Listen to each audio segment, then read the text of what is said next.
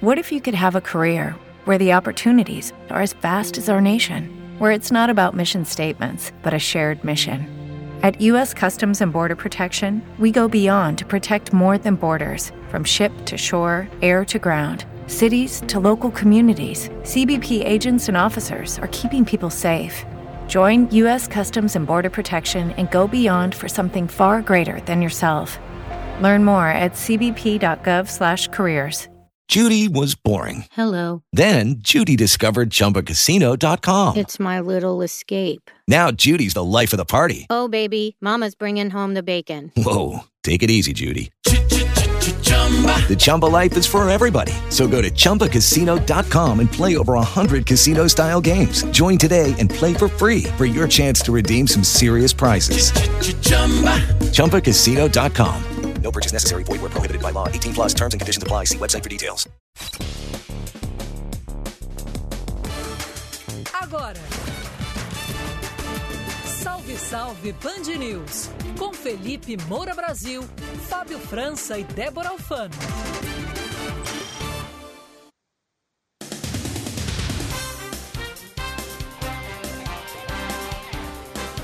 Salve, salve ouvintes da Band News FM, eu sou Felipe Moura Brasil, começa agora mais uma edição sempre especial, a última de 2021, com a minha presença do Salve, salve Band News, de segunda a sexta-feira, das quatro às cinco da tarde, sempre. Eu saio de férias depois desse programa de hoje, às 5 horas, mas eu volto aqui no dia 5 de janeiro para a gente acompanhar o ano eleitoral que vai pegar fogo. Lembrando que estamos ao vivo com imagens em Band News com.br barra salve e também no nosso canal de YouTube Rádio Band News FM, onde você vê a janelinha de transmissão ao vivo desse programa que eu faço aqui do Rio de Janeiro e Débora Alfano, minha querida Débora Alfano, diretamente de São Paulo. Boa tarde, Débora, tudo bem?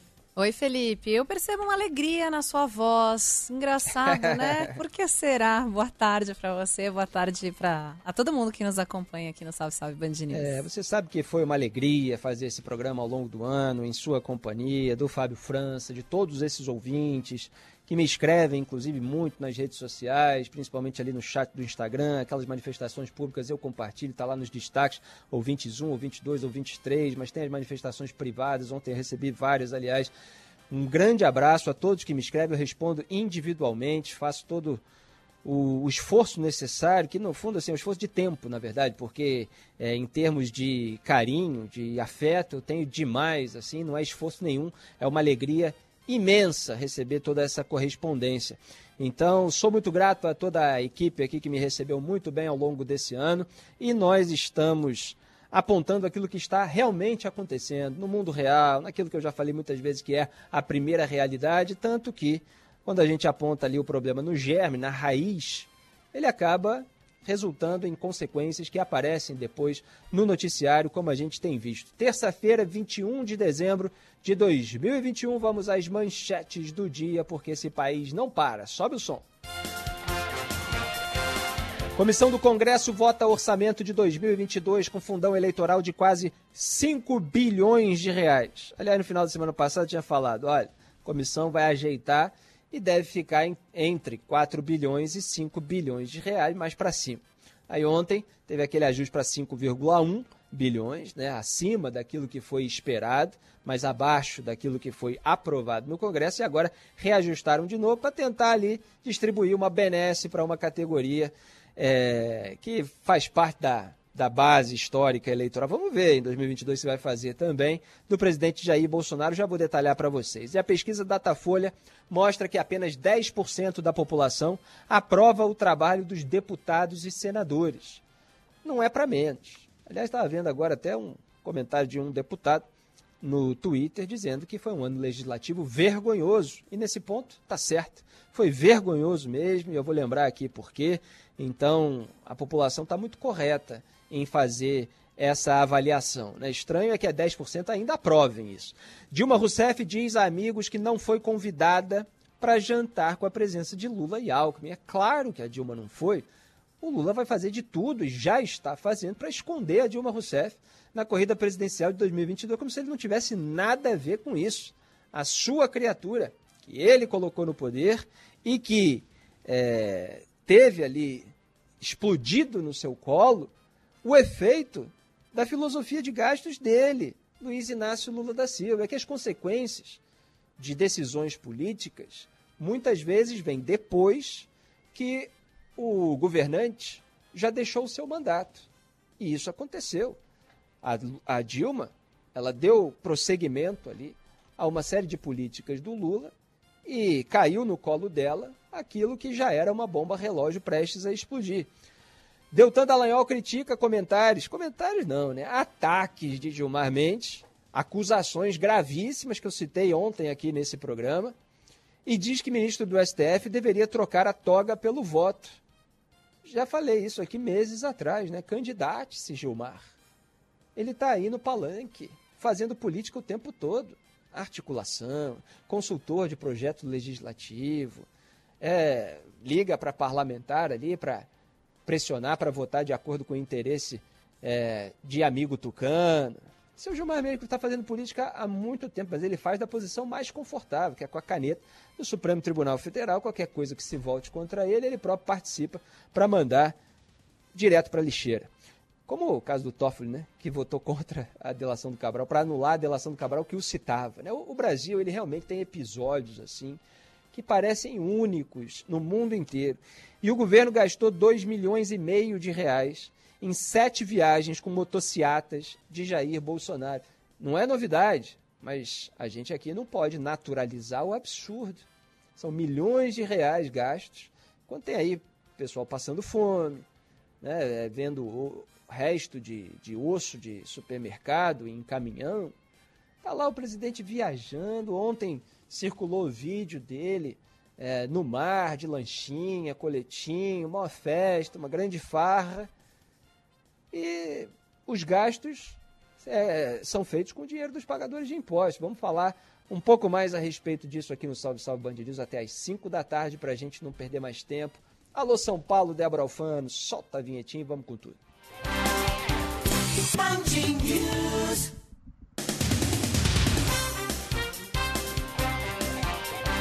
Bom, a gente começa então esse jornal do Salve Salve Band News falando justamente sobre as contas do ano que vem, né? A votação do orçamento é. 2022 no Congresso. Vamos até Brasília, quem acompanha tem as informações ao vivo para a gente, o repórter Márcio Rocha. Boa tarde, Márcio. Oi, pessoal, boa tarde para vocês, boa tarde a todo mundo que nos acompanha. Continua aqui a reunião na Comissão Mista de Orçamento do Congresso Nacional, que está tratando exatamente desse relatório final do deputado Hugo Leal, que trata do orçamento para o ano que vem. É um dos pontos mais polêmicos que está sendo analisado, né, um dos pontos polêmicos que estão sendo analisados aqui por essa comissão é exatamente o fundo para o financiamento das campanhas eleitorais. Como o Felipe já adiantou para a gente, inicialmente no orçamento né, estava previsto ah, que esse fundo seria de 5,7 bilhões de reais. No relatório final de Hugo Leal, esse valor diminuiu para 5,1 e depois da suspensão da reunião, né, ontem a reunião da CMO foi suspensa, foi marcada para hoje, aí é, diminuiu mais um pouco esse valor de 5,1 para 4,7 bilhões de reais, mas durante a apresentação e a leitura desse voto dele, do relatório do parecer de Hugo Leal, esse valor subiu mais uma vez e atualmente está em 4,9 bilhões de reais. Além disso, também está sendo discutido lá na comissão o reajuste salarial de policiais federais e rodoviários e também dos agentes do Departamento Penitenciário Nacional, que foi um dos pedidos, inclusive, de última hora que foi feito pelo presidente Jair Bolsonaro e também pela equipe econômica do Ministério da Economia, exatamente para colocar esse reajuste aí para essas categorias. No relatório final, o deputado Hugo Leal colocou, né, destinou cerca de 1,7 bilhão de reais, 1, 1 bilhão e 700 milhões de reais, exatamente pela, para a reestruturação e também para o reajuste dessas categorias, um valor muito abaixo dos 2,8 bilhões que estavam previstos pelo governo, estavam, é, eram desejados né, pelo governo para fazer essa, essas mudanças nessas categorias. Lembrando também que o texto traz a previsão de aumento de despesas que são vinculadas com o valor do salário mínimo, já que o valor do salário mínimo previsto nesse relatório é de R$ 1.210. Além disso, também sendo, estão sendo discutidos acordos para é, colocar mais recursos na área da educação.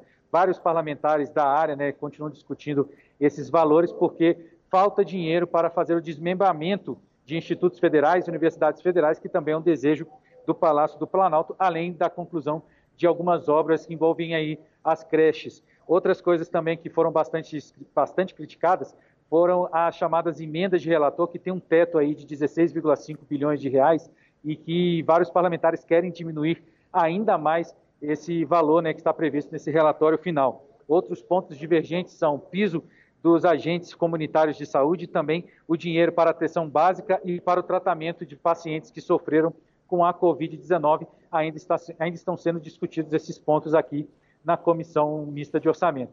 Para finalizar, também outra despesa que aumentou bastante nesse relatório final foi o Auxílio Brasil, que inicialmente estava previsto para serem gastos 34 bilhões de reais para 15 milhões de famílias, mas agora nesse relatório final esse, esses recursos né, para o Auxílio Brasil estão em 89 bilhões de reais para atender 18 milhões de famílias e segundo o Ministério da Economia seriam gastos aí seriam pagos, perdão, 410, 415 reais de parcelas do Auxílio Brasil. Nesse momento, né, a Comissão Mista de Orçamento continua discutindo o relatório.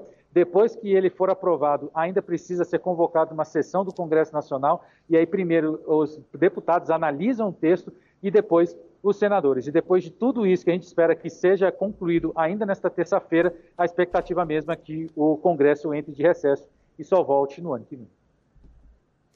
Muito obrigado, Márcio, pelas informações diretamente de Brasília, em tempo real, noticiário atualizado aqui a cada minuto. E, obviamente, confirmando as análises que são feitas há meses nesse programa, de que. É, produção, eu estou com um pouco de eco aqui no meu ouvido, tá? Só para consertar, mas enquanto isso eu vou falando. É, é porque às vezes falar com eco é complicado aqui, mas a produção vai chegar para consertar. Tem algum som aqui que está alto, tá? Só para avisar. Muito bem. A PEC dos precatórios, ela teve aquele pretexto social de turbinar o programa Auxílio Brasil, que é o novo Bolsa Família. O Bolsonaro queria mudar o nome para é, se apropriar do crédito, não ficar naquele imaginário é, dos beneficiários como algo que foi feito pelo PT, que fez a mesma coisa em relação aos programas é, tucanos, que eram mais é, diversificados, juntou tudo em um só e, e é, passou a chamar Bolsa Família. Tem inclusive o, o vídeo em que o Lula é, reconhece ali a ideia de juntar todos os demais programas como tendo sido feito pelo tucano Marconi Perillo. Então, Jair Bolsonaro quer mudar para o Auxílio Brasil e queria é, que o valor fosse de 400 reais.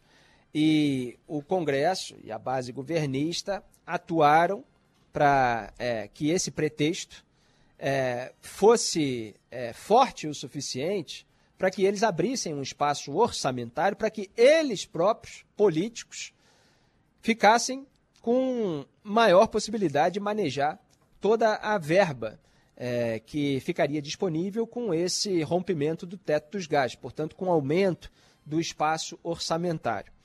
E aí você tem aí mais de 118 bilhões, quase 118 bilhões de reais é, em 2022, é, sendo que é, com todos os gastos que já foram anunciados, que já foram aprovados, sobram 36 bilhões de reais é, para esse tipo de despesa. Você tem uma previsão ali nas emendas de relator é, de mais de 16 bilhões de reais, 16 bilhões e meio por aí, que são aquela parte do orçamento secreto, em que os parlamentares pegam dinheiro supostamente para investir em suas bases sem transparência e depois aplicam também sem transparência. Né? Então, se tiver dinheiro indo parar no bolso de alguém, talvez, quem sabe, um dia, se não chover, a gente descobre é, como aconteceu no caso do Josimar Maranhãozinho, né, que pegou dinheiro de emenda e acabou investigado ali por um núcleo da Polícia Federal, mas era uma investigação que já acontecia há muito tempo, agora está cada vez mais difícil, né, com a Polícia Federal instrumentalizada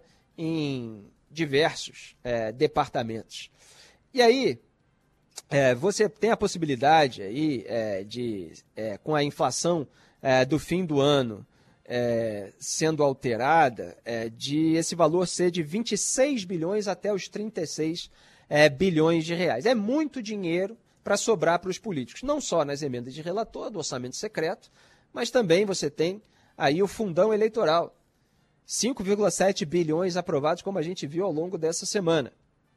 5,1 bilhões colocados no relatório final ali do Hugo Leal, presidente da comissão mista, de, é, o relator da, é, do, do orçamento de 2022, né, é, na comissão ali do orçamento, é, 5,1 bilhões, que ficou acima daquilo que era a expectativa na semana passada. Falei aqui que deveria ficar entre 4 e 5, mais para 5. E está aí agora, enxugou só mais um pouquinho, dentro daquilo que foi inflado, e está em 4,9 bilhões de reais. O fundão eleitoral era de 1,7 bilhões, né, quando já tinha sido aumentado. Depois passou para 2 bilhões. Aí o Bolsonaro aumentou para 2 bilhões e 100 milhões de reais. E aí foi lá o Congresso e fez essa manobra, portanto, agora, com o cálculo final, que fica em 4,9 bilhões de reais. Então a gente está tendo um aumento de 2,9 bilhões de reais.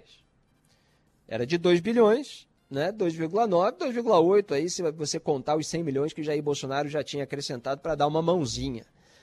É muito dinheiro para mentirada que a gente vê em campanha. E olha que hoje já tem os recursos digitais aí para propaganda, que sai tudo baratinho, não precisa imprimir material nenhum. Mas eles vão é, tocar isso aí. Aí de ontem para hoje enxugou é, esses 200 milhões de reais para abrir uma margem ali para ter um reajuste, mesmo que pequeno, é, para é, um segmento ali policial, né, que o Bolsonaro tenta atender e tal. Ele já tinha falado, não, mesmo que seja 1%, ele quer qualquer coisa que ele possa mostrar e falar, olha, fui eu que dei, vota em mim, né? É, sendo que é, a gente até né, na, no jornal local, isso acabou me lembrando que a gente comentou hoje de manhã, porque a gente vê, vê aqui é, casos polêmicos no Rio de Janeiro, a Operação do Jacarezinho, 28 mortos, hoje teve é, uma operação no complexo do Chapadão, por exemplo, em que morreu uma pessoa.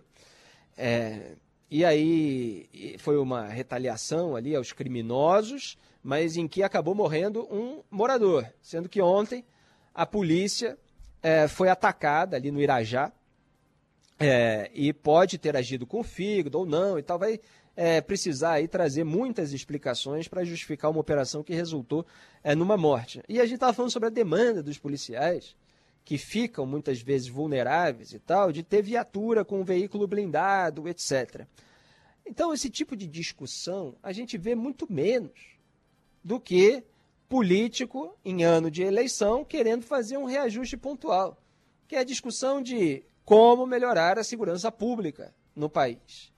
Não é só bravata eleitoreira e distribuição de benesses. E era isso que Jair Bolsonaro, que supostamente defendia a segurança pública, contra a bandidagem. Lembra dos discursos dele? Quando ele era é, deputado federal, falando dos bandidos na cadeia. Não era. Se não tivesse né, é, roubado, se não tivesse matado, não estava lá e tal. Era toda aquela suposta firmeza. Né? E agora, só no ano eleitoral aparece, depois de tantas reclamações, e mesmo assim, para oferecer muito pouco para uma categoria que precisa ter melhores condições de trabalho para não morrer, né? Porque às vezes você dá um, uma benesse para o policial e o policial fica numa situação vulnerável ali na hora de enfrentar a bandidagem, alguns eventualmente morrem. E de que, que serviu aquilo? Né? É muito pouco. Então, o debate tinha que ser muito maior, muito mais profundo é, do que esse aí. E aí você ainda tem uma notícia que saiu agora há pouco, né, que os auditores é, estão entregando cargo e ameaçando greve por causa de cortes na Receita Federal.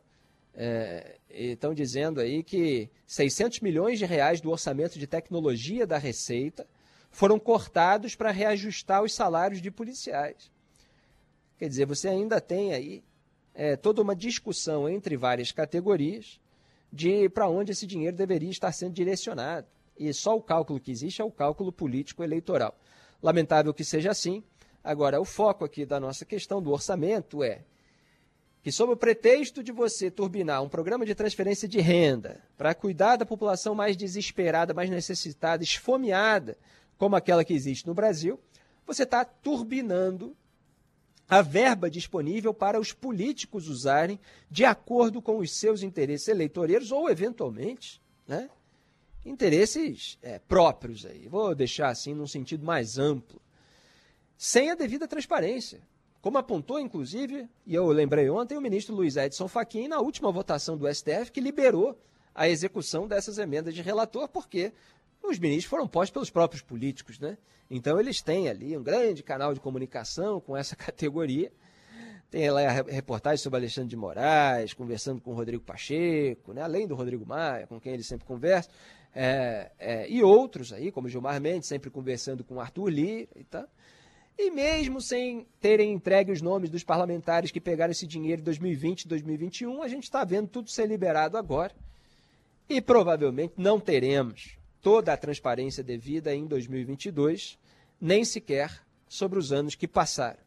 Então, o que interessa a esses parlamentares que estão envolvidos nessa aprovação é dinheiro, é grana, é money, é cash, é bufunfa. É isso que interessa a esse pessoal. É isso a que a gente está assistindo no Brasil e isso não pode ser normalizado.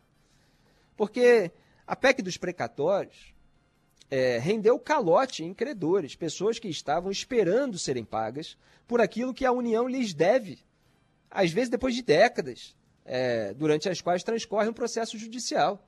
Às vezes são anos, raramente são meses. Né? Mesmo assim, há uma espera, porque a pessoa é credora, quer dizer, é, a União está devendo dinheiro para ela. E aí sai uma sentença de que a União tem que pagar, determina que pague. E aí vem os parlamentares e falam: não, agora não. agora não, o sujeito não tem. Ele tem o direito de receber, mas ele não vai receber agora. É, e aí, além de ter dado calote nos credores, rompeu o teto de gastos, o que gera um cenário de imprevisibilidade econômica, o ambiente de negócio do país fica prejudicado. Você tem uma regra, a regra, de acordo com a conveniência do momento, é descumprida. Isso atrapalha o planejamento é, é, econômico né, das empresas, é, o mercado reage. É isso que está acontecendo no Brasil. Por causa da ganância. É bom que se diga com todas as letras. É ganância. O resultado aí desse orçamento na verdade, é, é, é um sequestro né, das verbas do orçamento brasileiro que deveriam estar indo para aquilo que é realmente prioridade para a população e não está, está indo para esqueminha, sem transparência de uso por parte dos políticos, aquilo que eu chamei lá atrás de mensalão internalizado e institucionalizado.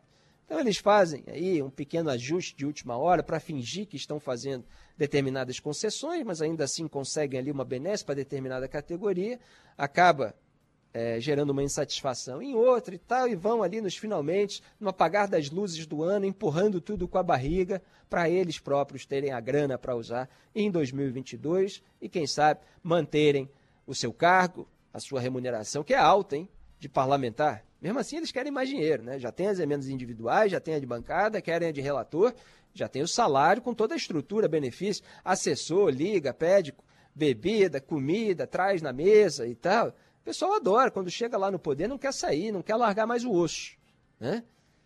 E aí, é, em 2022, eles querem manter isso tudo junto com o foro privilegiado, que interessa muito a alguns, e a população precisa ficar alerta em relação a isso. E os candidatos, que são alternativos aí, principalmente ao lulismo e ao bolsonarismo, e eu digo isso por uma razão concreta, porque o PT do Lula votou a favor aí do fundão eleitoral. 48, se eu não me engano, dos 50 deputados. O, o 49 dos 51, né, como eu falei ontem, e o PL do Jair Bolsonaro, 38 dos 40. Votaram a favor, quer dizer, a imensa maioria, o partido praticamente, votou a favor do fundão eleitoral de 5 bilhões e 700 milhões de reais. Então, outros candidatos precisam mostrar aí para a população, olha, esse pessoal está querendo dinheiro para eles próprios, para eles próprios torrarem para os interesses deles, enquanto a população passa necessidade. Eventualmente vão dar aí uma esmolinha, um pedacinho de alguma coisa, enquanto eles ficam com o grosso do dinheiro. E aí se vai eleger, reeleger, é, essas pessoas que se preocupam com o povo na hora da eleição, porque é uma frase, inclusive da Dilma, né, que o Lula agora está tentando esconder, que na hora da eleição a gente faz o diabo, né? E eles já estão fazendo. Vamos em frente. Momento podia ser coluna social, momento fofoca, viu, Felipe? Amigos da ex-presidente Dilma Rousseff dizem que ela ficou surpresa por não ter sido convocada ou convidada para o chamado Jantar da Democracia, em que Lula e Alckmin foram fotografados juntos no domingo passado. A interlocutores que conversaram com o jornal O Globo, Dilma afirmou ter entendido que se tornou um problema político para o colega petista.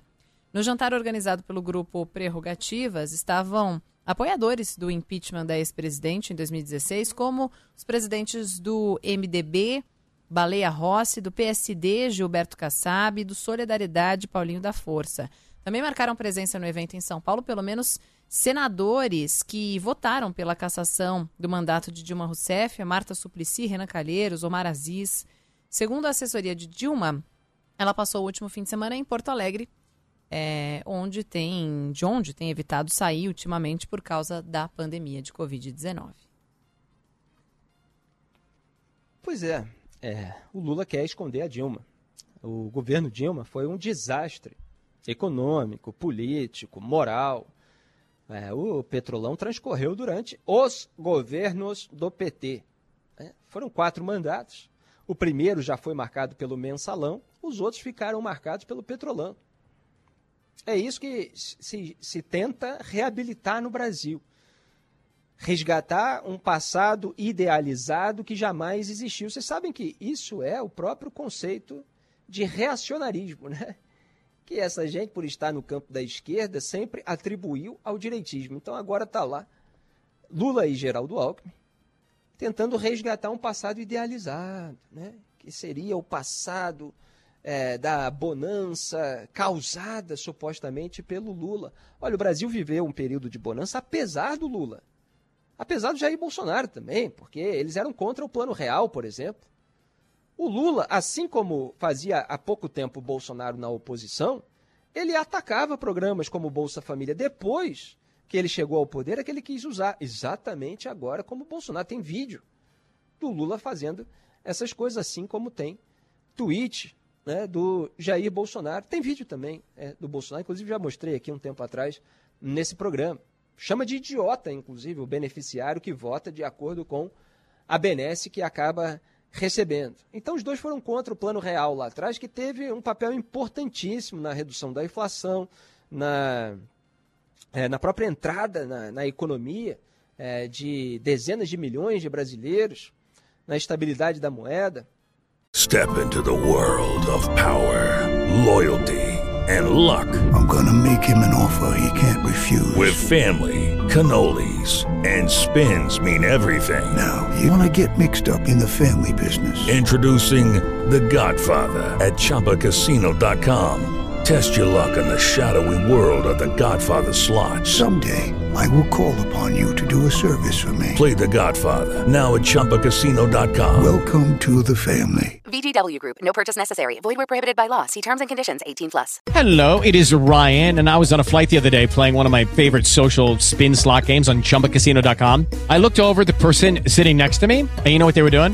They were also playing Chumba Casino. Coincidence? I think not. Everybody's loving having fun with it. Chumba Casino is home to hundreds of casino-style games that you can play for free anytime, anywhere even at 30,000 feet. So sign up now at ChumbaCasino.com to claim your free welcome bonus. That's ChumbaCasino.com and live the Chumba life. No purchase necessary. VGW. Void were prohibited by law. See terms and conditions. 18 plus. E aí você teve um período também de bonança causado pelo alto preço das commodities no mercado internacional, o que aumentava a arrecadação, portanto, o dinheiro disponível para que fossem feitos os investimentos públicos. Isso não teve é, como causa o Lula, o governo dele, isso teve como causa a produção brasileira e o mercado internacional. É, então, quando você teve depois, inclusive lá na frente, é, a, a, queda do preço das commodities brasileiras no, no mercado internacional, você teve uma queda de arrecadação e o Estado que foi inchado pelo petismo com aumento de gás se tornou insustentável. Quer dizer, não teve planejamento, não teve competência, porque a sanha para gastar a ganância era muito grande. E aí depois eles querem culpar a crise internacional sem que assumam a responsabilidade por não terem preparado o Brasil para um eventual cenário de crise. Que é isso que um governante faz. Não vem a bonança, vamos gastar tudo e tal. Não. Vamos fazer aqui o planejamento, vamos criar a estrutura necessária para que esse país se mantenha firme e forte e possa passar por qualquer vendaval. Não. Foram lá, assim como fez Sérgio Cabral, por exemplo, aqui no Rio de Janeiro. Né? Eu tinha os royalties do petróleo. Ah, então vamos colocar aqui aposentadorias, pensões, tudo aqui é, com os royalties e tal. Qualquer problema, pronto, não tem mais como pagar e tal. Coisa que aconteceu, por exemplo, na Venezuela também, de Hugo Chávez. Então, faz parte disso que aqui no Brasil se chama de populismo fiscal. Nem gosto de usar muito essa expressão, porque o populismo raiz, na verdade, é esse nós contra eles, né? É você estabelecer um grupo de excluídos contra as elites que dominam o poder. Mas é usado aqui é, para esse, é, é, é, é, esse gesto de você gastar o dinheiro dos outros de uma maneira é, de, de puro interesse eleitoreiro, né, sem pensar nas consequências em médio e longo prazo para o país. Então, voltando aqui ao raciocínio, depois que é, caiu o preço das commodities no mercado internacional, aí se acusou, ah, não, é a crise internacional que causou isso. Então, assim, eles culpam a crise internacional quando ela atrapalha, mas eles querem o crédito pela bonança que o mercado é, internacional, com os seus altos preços das commodities, causou. Então, assim, não tem lógica, não tem coerência, porque só tem o interesse por aquilo que favorece a narrativa do partido.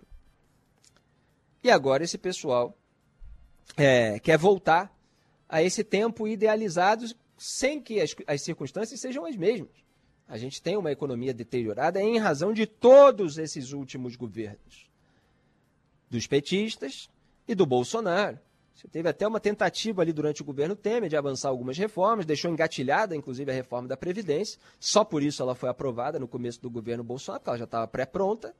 E as outras não foram adiante, reforma administrativa, tributária. Então, tudo aquilo que é necessário para criar um estofo no país, até para o país resistir a qualquer cenário de crise, está sendo sempre adiado, está sendo sempre postergado. Então, a gente estava falando da Dilma, estourou no colo da Dilma toda essa crise, obviamente, ela teve é, o seu papel agravante é, nisso tudo, sem que o Lula é, conseguisse, com toda a sua influência e com a sua liderança, é, fazer aquilo que ele, ele dizia, né? É, que iria acontecer. Porque ele fez dingo, ele fez campanha para Dilma se eleger e depois não segurou e agora quer escondê-la porque sabe que a lembrança do, do seu mandato prejudica a sua campanha. Então ela foi excluída de propósito e esse papo de que, ah, porque tinha outros ali que votaram pelo impeachment e tal, é, é, é assim, são, são questões secundárias. A verdade é que a, a Dilma está sendo escondida para que o Lula é, pose assim como aquele responsável por uma bonança que não foi ele que causou. 4 horas 30 minutos.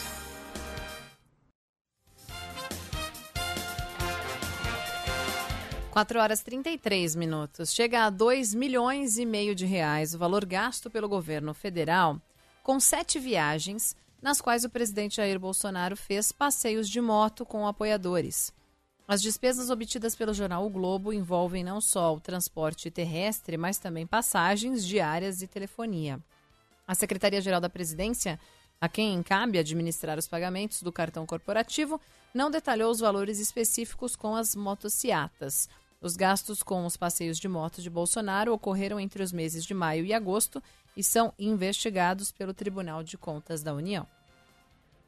Será que são mesmo investigados pelo Tribunal de Contas da União? Porque a gente tem visto investigações de Araque no Brasil, é, na Procuradoria-Geral da, da, União, por exemplo, e agora até aqui no Rio de Janeiro. Né? Aliás, vou aproveitar é, que eu comentei isso para trazer aqui uma notícia paralela a respeito do Carlos Bolsonaro. Então saiu hoje jornal Globo, investigação sobre rachadinha envolvendo Carlos Bolsonaro se arrasta no MP do Rio de Janeiro, do Ministério Público do Rio de Janeiro. Aí está lá um parágrafo da matéria. Em campanha por uma vaga de desembargador no Tribunal de Justiça pelo 5 Constitucional, o promotor Alexandre Murilo Graça tem dito a interlocutores que só retomará o caso após a eleição de 2022. Fecho aspas. Vocês estão entendendo? Ah, ele está em campanha por uma vaga de desembargador no Tribunal de Justiça. Quer dizer, ele quer ganhar ali uma boquinha me melhor. É, pelo quinto constitucional. O que é o quinto constitucional? Um mecanismo que confere lá 20% dos assentos existentes nos tribunais aos advogados e promotores. Ele é promotor. Então, uma é, de cada cinco vagas nas cortes de justiça, como esse tribunal, é reservada para profissionais que não se submetem a concurso público de provas e títulos. Então, está querendo ali aquela indicação. E aí bota lá, para depois da eleição de 2022, a, o avanço da investigação do Carluxo. Aí eu pergunto, o TCU também está fazendo assim, empurrando com a barriga e tal, é, que nem o Aras faz, abre apuração preliminar, não investiga nada. Porque não dá para naturalizar o absurdo que é um presidente ficar torrando milhões de reais quando a população está passando fome, para ficar passeando de moto com os seus aliados e os seus militantes nos lugares onde vai. Já gastou lá 2,7 milhões num Réveillon, 1,4 num Carnaval e tal. Agora aparecem mais alguns milhões que ele está torrando. Tem os vídeos nas redes sociais circulando dele se divertindo aí às nossas custas nessas viagens de férias. Então, quer dizer, não tem o mínimo respeito pelo cargo e, obviamente, coloca tudo em sigilo. Cartão corporativo está lá sem ninguém saber em que está sendo gasto. Band News FM.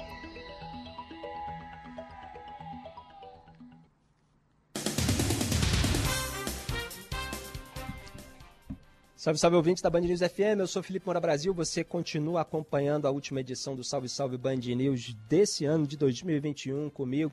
Saio de férias às 5 horas, volto no dia 5 de janeiro para a gente acompanhar tudo do ano eleitoral de 2022 aqui na Band News FM. Débora Alfano comigo, diga Débora. Uma pesquisa do Instituto Datafolha mostra que apenas 10% dos brasileiros aprovam o trabalho dos deputados e senadores. Numericamente falando, esse é o menor índice de ótimo ou bom da atual legislatura, que começou em 2019, ainda que oscilando dentro da margem de erro de dois pontos para mais ou para menos esse índice. Em setembro, só 13% dos entrevistados aprovavam a atuação do Congresso. No levantamento deste mês, 45% das pessoas avaliaram o trabalho como regular, eram 40% três meses atrás, e hoje 41% consideram o desempenho dos parlamentares ruim ou péssimo, antes eram 44%. O índice de ótimo ou bom do Congresso é puxado principalmente por dois grupos: quem aprova o governo Bolsonaro e quem tem preferência pelo PT. Bom, que haja uma grande rejeição do Congresso Nacional tem um lado bom, né? A gente vê que o povo pelo menos, assim, é, na linguagem genérica, o Congresso e tal, tá lá avacalhando com a vida dele por interesses próprios, interesses escusos e ganância, como a gente viu no bloco anterior. O povo, de modo geral, consegue sentir isso, consegue perceber isso, ainda assim que numa impressão vaga. E por que, que eu faço essa distinção?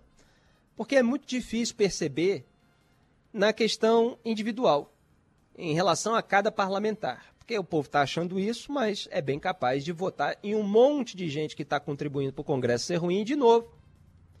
E por que isso acontece? Né? Muita gente vem falar comigo, já até comentei isso nesse programa, mas vou relembrar.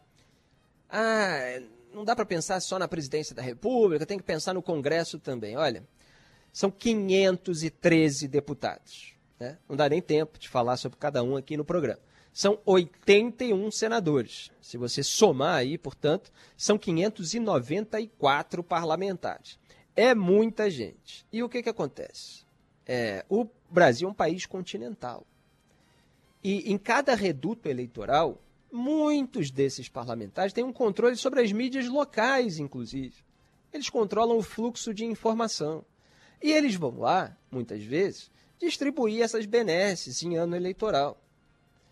E aí, é, muita gente vota de acordo com aquele sentimento imediato que o afago causou, sem saber qual é o histórico daquele parlamentar, porque não acompanha muito isso. E a mídia local ajuda a acobertar. E aí essa gente é reeleita. Essa gente que, se não tivesse foro privilegiado, talvez estivesse na cadeia, se ainda né, existisse justiça no Brasil, né? porque depois também da derrubada da prisão em segunda instância, você vai recorrendo até o Supremo Tribunal Federal, o Supremo Tribunal Federal é um tribunal eminentemente político, ele vai lá e solta o político que estava encalacrado. Mas eles vão e se reelegem. Então é muito difícil realmente mudar esse cenário. Você precisa de uma atenção especial é, da população no ano eleitoral, tomara que ela tenha em 2022. Vou aqui fazer o possível para chamar a atenção para a gravidade da situação em que o país se encontra, para que essas pessoas fiquem antenadas e procurem saber mais a respeito dos parlamentares da sua região e procurem votar naqueles que não têm toda essa mancha de corrupção, de esqueminha, por fora, por dentro, porque agora a gente vê né, brecha dentro do orçamento obscuro para retirada de dinheiro sem transparência, aplicação local, sabe-se lá de que maneira. Então você tem essa dificuldade. Quer dizer, o povo tem a impressão geral de que o Congresso não funciona, mas na hora de votar ele vai lá e vota no parlamentar específico, que faz parte desse cenário vergonhoso. Como descreveu, e eu cito aqui porque eu mencionei na abertura, o deputado federal Carlos Sampaio, que foi procurador de justiça do estado de São Paulo, né? então é, é um cara bastante incisivo, sempre foi, eu, eu considero há muitos anos, o melhor orador tucano. Né? Os tucanos são terríveis na hora de se comunicar com o povo. Né? Alguns são bastante tecnocráticos, assim, é, às vezes só funcionam num estado como São Paulo, Geraldo Alckmin ganhou várias eleições, na hora de falar para o povo no Brasil todo, assim, ele não consegue cativar aquela população, ficou muito claro isso em 2018, quando ele teve 4%, mas agora o Lula quer tirá-lo da frente para o Haddad talvez vencer aí é, o governo paulista, tem o Arthur Duval, que agora está apoiado pelo Sérgio Moro aí para fazer um contraponto, é, mas é, o Alckmin tem essa linguagem é, que o Lula quer que funcione, até para ele posar ali de mais centrista, de que não vai ser um governo revanchista, tudo conversa fiada. Eles vão ter a sua revanche, a sua vingança e chegarem ao poder, como sempre fizeram. A, auto, a única autocrítica que eles fazem é assim: ah, não, deixamos muitos espaços né, para que os outros descobrissem aquilo que a gente fazia. No fundo é isso, traduzindo aquilo que eles pensam, eles vão tentar fechar esses espaços. Né? É, então, é, o Carlos Sampaio estava lá dizendo no Twitter mais cedo que classifica o ano legislativo como vergonhoso. Não conseguimos votar absolutamente nada do que o povo brasileiro exigiu, como a PEC da segunda instância e o fim do foro privilegiado. Para piorar, o Congresso aprova um fundão de mais de 5 bilhões de reais. Um escárnio. É um escárnio mesmo.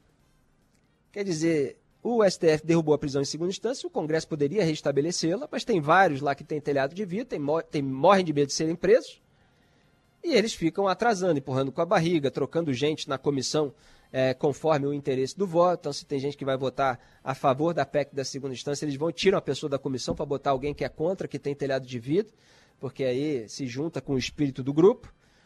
O fim do foro privilegiado, tudo isso está na gaveta lá há anos. Eles não querem o fim daquilo que lhes dá a proteção de ser julgado no Supremo Tribunal Federal que é, repito, um tribunal composto por indicação política. Não interessa muito a qualidade do sujeito ao longo da sua carreira. Você tem lá ministros que nunca passaram num concurso público, que tentaram várias vezes tomaram bomba, como Dias Toffoli.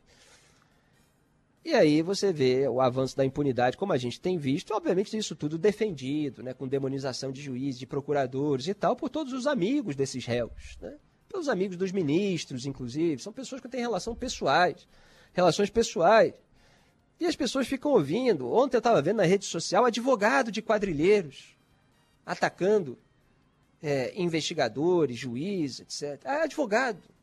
É o cara que defendia aquele bandido, que depois, inclusive, né, no caso de uma empresa, é, fecharam delação premiada. São pessoas que confessaram os crimes. Mas o advogado, naquele papel que acabou. Né, tem o caso de advogado até que saiu quando fez delação quando a empresa fez delação, o sujeito continuou naquele papel. E hoje está aí, é, atuando como comentarista e tal. Está cheio de gente que posa como uma pessoa completamente livre, que não tem essas relações é, com ministros de, de, de, Supremo Tribunal Federal, com os líderes políticos aí que estiveram no poder nos últimos anos. E são pessoas ligadas a essa gente ou aqueles que assaltaram o Brasil por meio do petrolão, por exemplo então aí comentando, e as pessoas querendo aquele viés de confirmação, né? Porque você tem aquele, aquela pessoa que é massa de manobra e ela aprendeu a cultuar a personalidade daquele mito ou daquela ideia, né? Como alguns é, se colocam. E aí ela quer encontrar aquele comentarista que diga aquilo que ela quer ouvir, que o seu mito, que a sua ideia, eles são santinhos, eles são lindos, eles são maravilhosos. Tudo que fizeram contra eles foi uma grande perseguição. Eles são pobres vítimas, coitados. Aí, ah, encontrei e tal. E nem vai apurar quem são essas pessoas que estão falando isso. Então, o Congresso Nacional, ele, é, sob o comando do Arthur Lira, né, que enfim, foi acusado de rachadinha lá desde a Assembleia Legislativa do Estado de Alagoas, ele não tem interesse nenhum em avançar essas pautas anticorrupção. E encontrou aí todo o conforto de, de uma classe, né, com porta-vozes no mercado da comunicação, para varrer isso para debaixo do tapete e simplesmente conseguir o dinheiro do orçamento secreto e tal, e quem sabe liberar cassino, por exemplo, né? que sem nem entrar aqui no juízo de valor, né? É, sobre ser contra ou a favor, é considerado o templo tradicional da lavagem de dinheiro. Pode funcionar num lugar é, ideal, com é, grandes mecanismos de combate à corrupção, de sistemas atualizados, inclusive, de prevenção à lavagem de dinheiro, é, gerando lucros para a região, turismo, etc. Pode ser até que isso ocorra em algum lugar do mundo. Aqui não atualizaram nem o equipamento do COAF, que escantearam lá para o Banco Central, tiraram do Ministério da Justiça e Segurança Pública, mandaram para o Ministério da Economia, depois para o Banco Central, é, é, tiraram lá 7 milhões de reais, se eu não me engano, da atualização de um equipamento. Os caras não estão interessados em prevenir contra a lavagem de dinheiro. E aí você tem orçamento secreto, quer dizer, tira o dinheiro sem transparência e tal, e aí você vai criando um mecanismo para lavar melhor o dinheiro. Onde é que isso vai dar?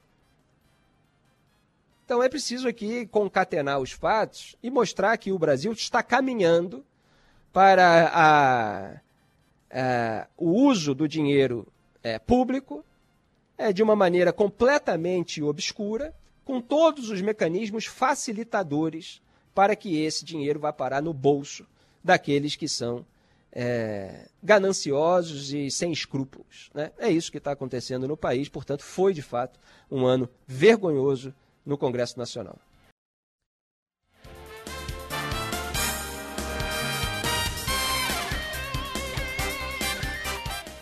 O ex-coordenador da Força Tarefa da Lava Jato no Paraná, Deltan Dallagnol, afirma que o ministro do STF, Gilmar Mendes, deveria, abre aspas, ser coerente e trocar a toga pelo voto, fecha aspas. Em entrevista ao portal UOL, o ex-procurador da República falou que o magistrado coleciona, nas palavras dele, numerosos comportamentos inadequados, como dar entrevistas sobre temas em julgamento no Supremo Tribunal Federal. Dallagnol, que dizia não ter planos para se candidatar, se filiou ao Podemos, mesmo partido do ex-juiz Sérgio Moro, outro que afirmava não ter ambições na política. Segundo Dallagnol, ficou cada vez mais evidente que hoje a arena para o combate à corrupção é a arena política, dentro do Congresso Nacional e não mais na Justiça. Gilmar Mendes é um notório crítico de Moro e Dallagnol e dos métodos da extinta Operação Lava Jato. Bom, em primeiro lugar, em relação a esse negócio de dizia que não ia entrar para a política, agora entra, bom, em razão de tudo aquilo que foi feito pela política para sabotar completamente o combate à corrupção. Então você vai ficar lá para fazer o quê?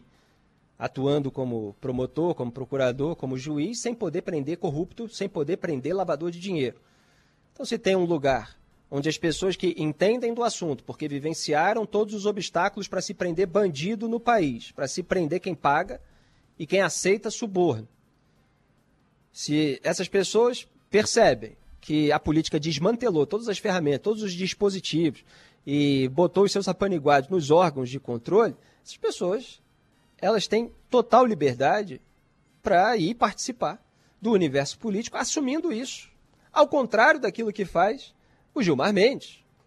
Então você tem hoje uma nova circunstância causada por aquilo que os políticos com telhado de vidro fizeram com os seus mandatos.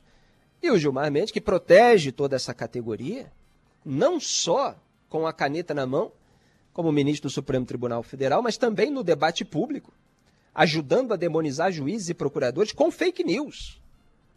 Ele está aí fazendo acusação sobre a qual não existe prova alguma de fundação que queriam criar lá atrás e que não foi para frente e que teria a utilidade de gerar caixa de campanha para aquilo que está sendo feito agora por causa do que ele, Gilmar Mendes, junto com os seus aliados do Congresso Nacional, fizeram com o combate à corrupção. É por isso que é, gente como Deltan Dallagnol está entrando para a política.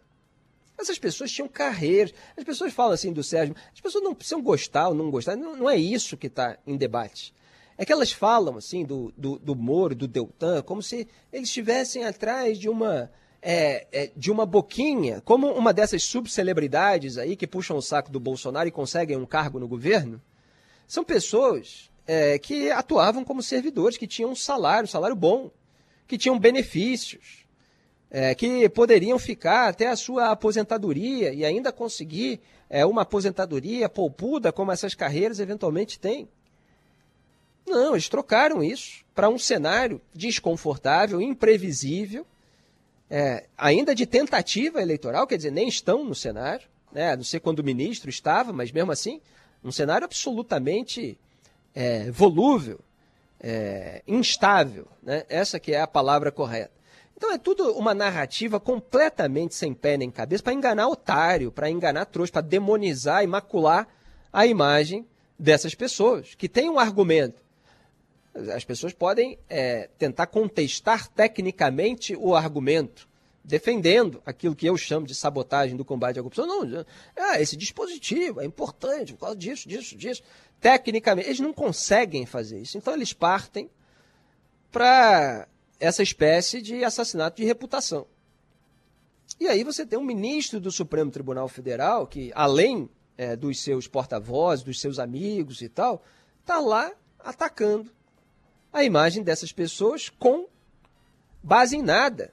Ele que supostamente é o sujeito que cobra, né, que se tem a prova. Não, não pode ser uma acusação apenas com base no depoimento do delator. Ele faz acusação com base em nada. É menos que o depoimento do delator que em muitos casos, como já mostrei aqui nesse programa, é uma alegação mentirosa, porque às vezes você tem a prova de corroboração do depoimento de um colaborador premiado e na hora de a, fazer a argumentação, como já aconteceu várias vezes em turma no Supremo Tribunal Federal, o ministro que quer arquivar aquele caso, ele diz que não tem a prova. E aí vai outro ministro, que normalmente é voto vencido, tipo o Faquin, por exemplo, fala: não, está aqui, tem prova sim. Então vejam como é possível quando você tem um interesse político, manipular é, a, a, argumentação jurídica, inclusive. Né? Então, o que o Deltan Dallagnol está fazendo é colocar o Gilmar é, na, naquela posição em que ele se encontra, que é de político, e chamá-lo, portanto, para assumir publicamente essa posição, se candidatando. É aquilo que o Deltan Dallagnol está fazendo. Ah, não posso falar, então, como procurador, sou cerceado pelo Conselho. É, pelo Conselho Nacional do Ministério Público, é, que, aliás, tem membros que são escolhidos pelo Senado Federal. Né? Eu escrevi artigo Independência ou Vassalagem, quem quiser se aprofundar no tema pode procurar. Retiraram aqueles que votaram a favor do Deltão, os senadores, alvos de é, investigações. E aí depois você tem puni é, punição disciplinar, etc. Então tá, então vai para política. Foi, assumiu. Gilmar não, ele não assume. Mas tem um monte de gente para passar pano para ele. Por quê? tem os seus aliados, tem os políticos que querem é, é, ficar impunes por causa dele, e tem aquele povo, aquela parcela da população que é, cultua personalidades e fala, ah, ele está aí defendendo o meu líder e tal. Então quer dizer que o meu líder não é ruim assim como os inimigos falam. É assim que muita gente pensa. E, lamentavelmente, essas pessoas acabam não lendo né, os processos e, e, não averiguando do que essa gente é capaz. Deltan faz muito bem em dizer para o Gilmar Mendes aquilo que eu disse meses atrás, tem até um vídeo recortado no YouTube de comentário desse programa. Candidate-se, Gilmar.